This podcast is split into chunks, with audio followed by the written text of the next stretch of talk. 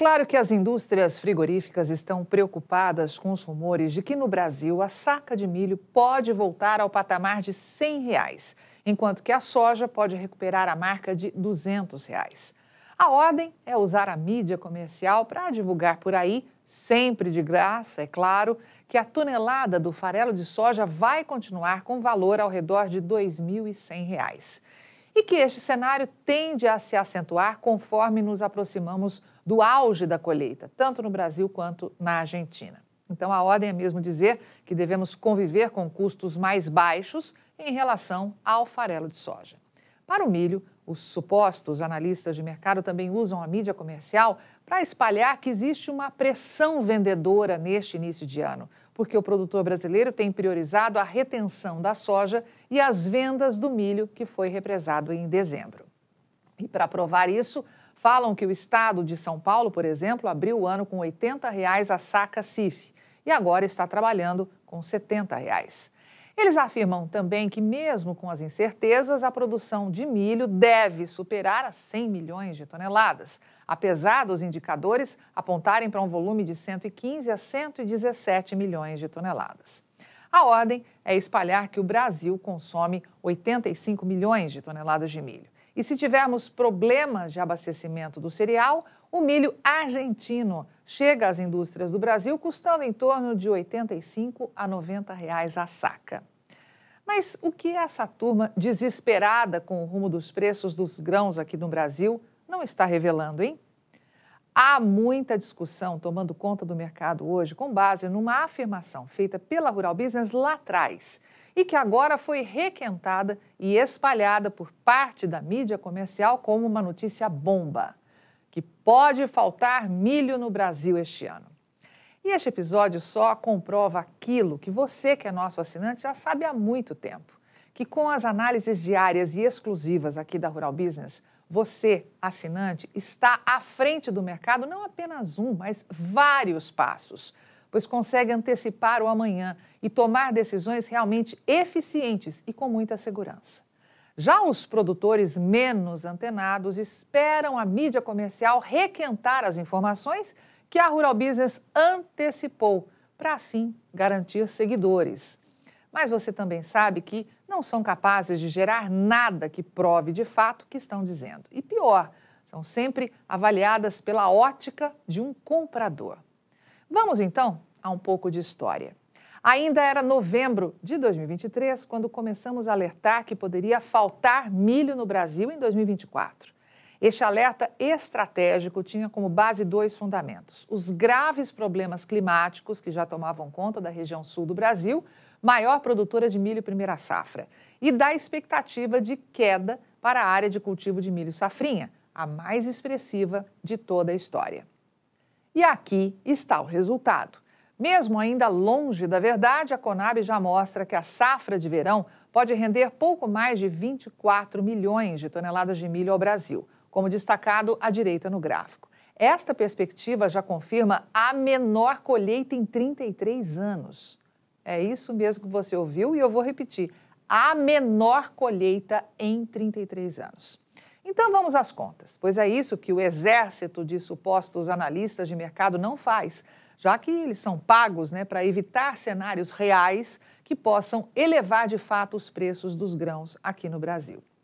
Segundo a Conab, o Brasil terá 5 milhões e 900 mil toneladas de milho em estoques de passagem. Lembrando que a atual safra 2022-23 termina neste mês de janeiro. Somando este volume à precária produção de verão, teremos, hipoteticamente, é claro, pouco mais de 30 milhões de toneladas de milho para atender a toda a demanda até junho, quando só então a colheita de safrinha vai começar a jogar milho novo no mercado.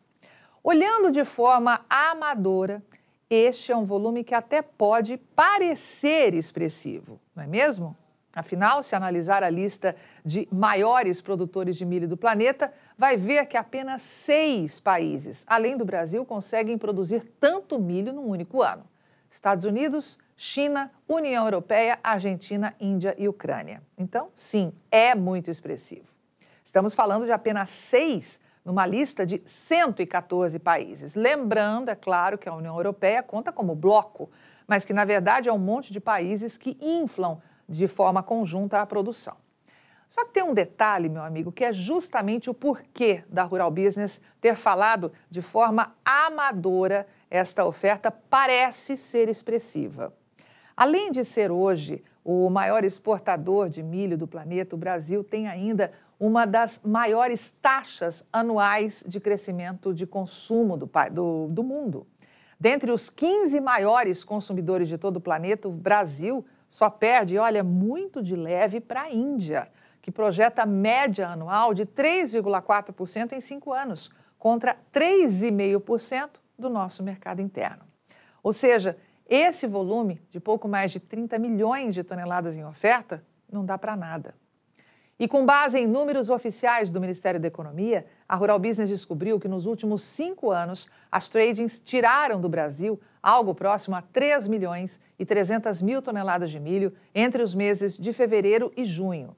Projetando o nosso consumo interno para o mesmo intervalo, chegamos a um número impressionante: 35 milhões e 200 mil toneladas. É este volume de milho que a indústria brasileira precisa para se abastecer até que a safrinha comece a chegar ao mercado e confirma a demanda total de nada menos que 38 milhões e 400 mil toneladas de milho antes do segundo semestre chegar. E aí, como fechar as contas? Se precisamos de 38,4 milhões de toneladas para atender a demanda interna e externa, e temos somente pouco mais de 30 milhões de toneladas em oferta, como vê na Torre Verde no gráfico, o que espera para o Brasil é um déficit de mais de 8 milhões de toneladas de milho no decorrer deste primeiro semestre.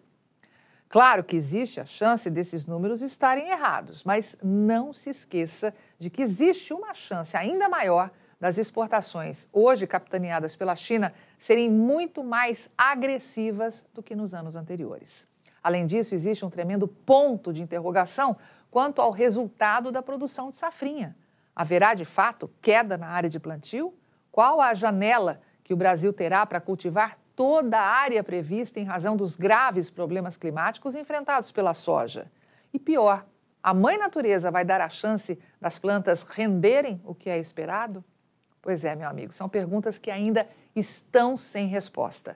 Só que as chances de erro são mínimas. Pois a Conab já projeta isso para o abastecimento de milho do Brasil. E mesmo que tudo dê certo, que nada fuja do script. Observe que, mesmo que a produção encoste na casa de 118 milhões de toneladas, confirmando a segunda maior safra de milho de toda a história, na ponta direita do gráfico, você pode ver que as reservas de milho quase que não vão se mexer. O aumento será mínimo, de 5 milhões e 940 mil para 6 milhões e 280 mil toneladas.